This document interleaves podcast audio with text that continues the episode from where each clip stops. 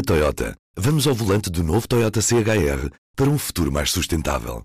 Se esse também é o seu destino, escolha juntar-se a nós. O novo Toyota CHR, para além de híbrido ou híbrido plug-in, incorpora materiais feitos de redes retiradas do mar. Assim, foi pensado para quem escolhe ter um estilo de vida mais ecológico e consciente.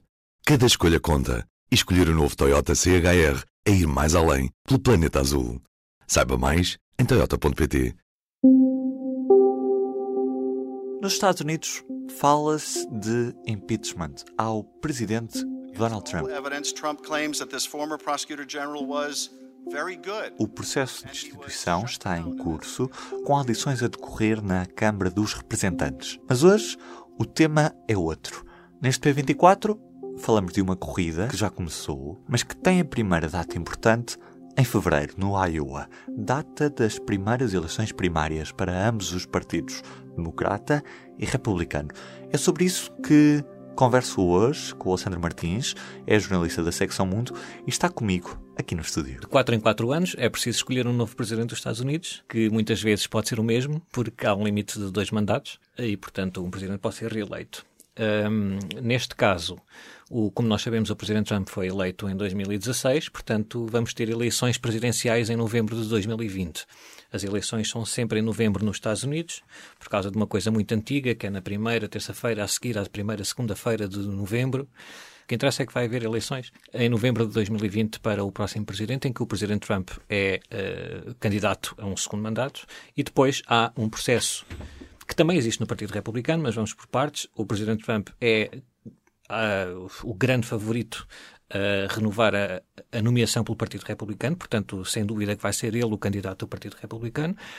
E, portanto, o Partido Democrata, neste caso, como outros partidos também, mas estamos a focar nos dois principais com hipótese de, de serem eleitos para a presidência, tem um processo de eleições primárias para a escolha do candidato que vai então enfrentar o Donald Trump pelo Partido Republicano. E esse processo já começou? O processo já começou, a campanha já começou há meses.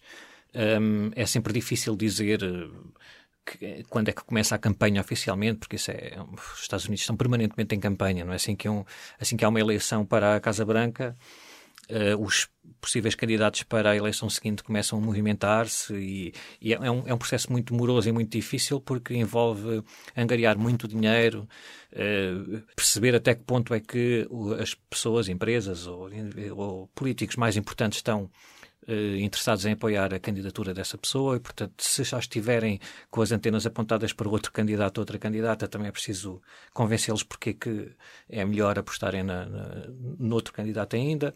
Portanto, é uma coisa que se arrasta ao longo do tempo. Mas uh, naquela fase em que nós uh, vemos mais os frutos desse esforço ao longo dos outros anos, começou por volta do verão, um bocadinho antes do verão, e só vai terminar a campanha essa campanha só vai terminar em fevereiro com o início de uma maratona de eleições para a escolha desse nomeado. E se estas primeiras eleições só acontecem em fevereiro, por que é que já há candidatos a desistirem antes de irem a votos? É precisamente por causa da dificuldade desse processo. De, de, não, é, não é como é. Não estou a, a dizer que em Portugal é, é, muito mais simples. São, são sistemas políticos completamente diferentes e, portanto, não podemos fazer essa comparação direta. Mas é verdade que em Portugal tem sido possível, como vimos nas anteriores eleições presidenciais, a candidatos que não têm aparentemente um grande apoio financeiro e não têm o mesmo apoio político e, no entanto, chegam à fase final da candidatura e vão uh, às eleições e disputam a eleição com os, os, grandes favoritos.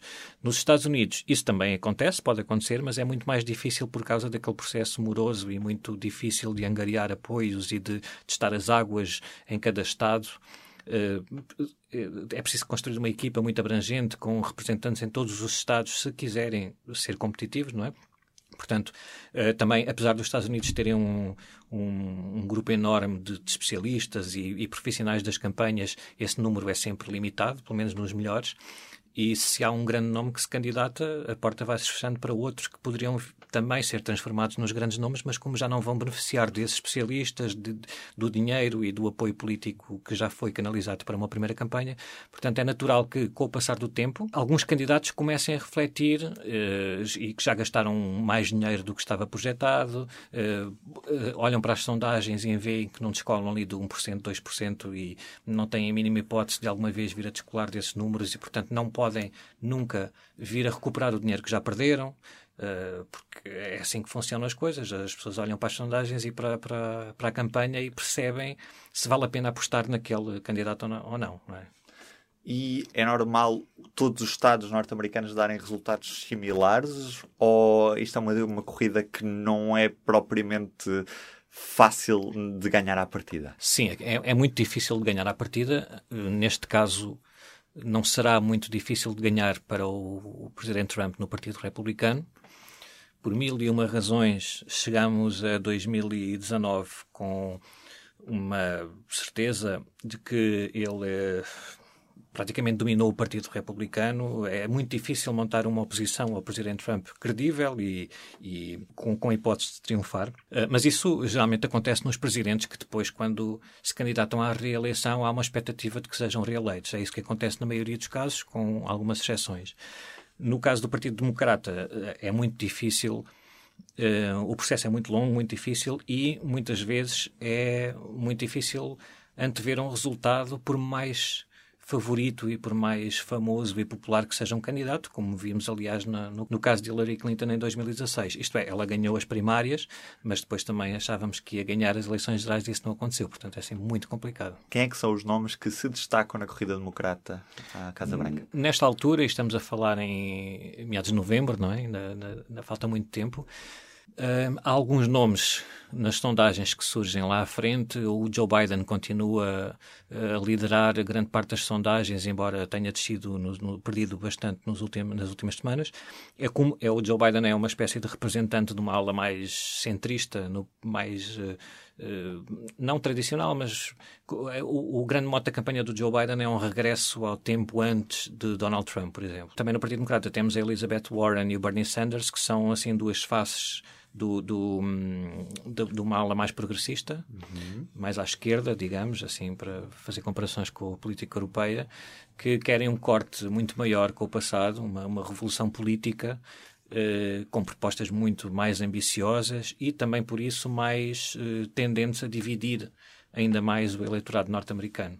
Mas basicamente são estes três.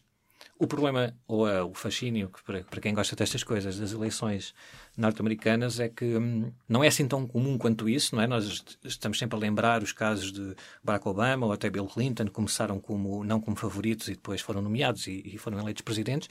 Não é assim tão comum uh, quanto isso acontecer uma coisa dessas, mas é possível e tal como nas eleições deste ano do Partido Democrata já vimos a desistência, por exemplo, do Beto O'Rourke, que era que foi hum, tratado por a imprensa americana como não não toda, obviamente, mas uh, eu lembro-me, por exemplo, houve uma uma capa da Vanity Fair, penso, com um perfil muito elogioso e era, e era a grande esperança do Partido Democrata. Era um congressista no Texas que concorreu contra o senador Ted Cruz para o Senado em 2018 e perdeu por pouco. Pronto, o Beto O'Rourke desistiu, não é? Em poucos meses passou da grande esperança do Partido Democrata para a desistência. Isso pode acontecer a outros candidatos. É mais difícil acontecer a candidatos aqueles que nós falamos, como o Joe Biden, Elizabeth Warren e o Bernie Sanders, porque são, eh, movimentam muito dinheiro, é? são nomes muito fortes. Nós falamos muito de Partido Democrata e Partido Republicano. Existem mais partidos nos Estados Unidos com alguma possibilidade de eleger pessoas no, no Congresso? É, é muito difícil, por causa do sistema político americano, da forma como está desenhado. Os, os, dois grandes partidos já englobam bastantes sensibilidades. O eleitorado acaba, de uma forma ou de outra, por se rever num dos dois e, e mais encostados a uma tendência ou outra. E, e de, historicamente temos em, em tempos há uma mudança qual é a tendência maioritária num e noutro partido uhum. mas tanto o Partido Republicano como o Partido Democrata abrangem sensibilidades suficientes para ser muito difícil um terceiro partido com propostas totalmente diferentes e que justifica esse, crescimento como partido nacional nos Estados Unidos. Uh, temos, há congressistas independentes no, no, nos Estados Unidos, uh, eleitos como independentes, mas não eleitos uh, que não sejam no Partido Democrata ou no Partido Republicano. mais difícil ainda, ou tão difícil é para a presidência. pode haver, em teoria, uma hipótese de um candidato independente ser eleito, mas um, o que isso, esse, esse tipo de candidaturas independentes, como são vistas, é uma forma de prejudicar as hipóteses de um ou de outro partido. Isto é, se for um candidato independente, imaginemos que agora aparece um candidato independente mais conservador do lado do Partido Republicano. Isso poderá causar problemas à candidatura de Donald Trump porque pode ir buscar um bocado de votos ao, ao, Trump. Mas não, né? isso não vai acontecer este ano e, historicamente, o que nos tem mostrado a política americana é a predominância destes dois grandes partidos. Obrigado, Alexandre. Obrigado. E se gostou da conversa hoje, comigo e com o Alexandre Martins, saiba que pode ouvir mais no podcast Fogo e Fúria sobre política americana. Nas últimas semanas temos dado especial destaque ao processo de impeachment que está a decorrer. Por isso já sabe, em qualquer aplicação para podcasts, no site do Público, em público.pt podcasts, ou na aplicação do Público, pode ouvir o Fogo e Fúria, um podcast para tornar os podcasts grandes outra vez. Até amanhã. O público fica no ouvido. Na Toyota, vamos ao volante do novo Toyota CHR para um futuro mais sustentável. Se esse também é o seu destino, escolha juntar-se a nós. O novo Toyota CHR, para além de híbrido ou híbrido plug-in, incorpora materiais feitos de redes retiradas do mar. Assim, foi pensado para quem escolhe ter um estilo de vida mais ecológico e consciente. Cada escolha conta e escolher o novo Toyota CHR é ir mais além pelo planeta azul. Saiba mais em toyota.pt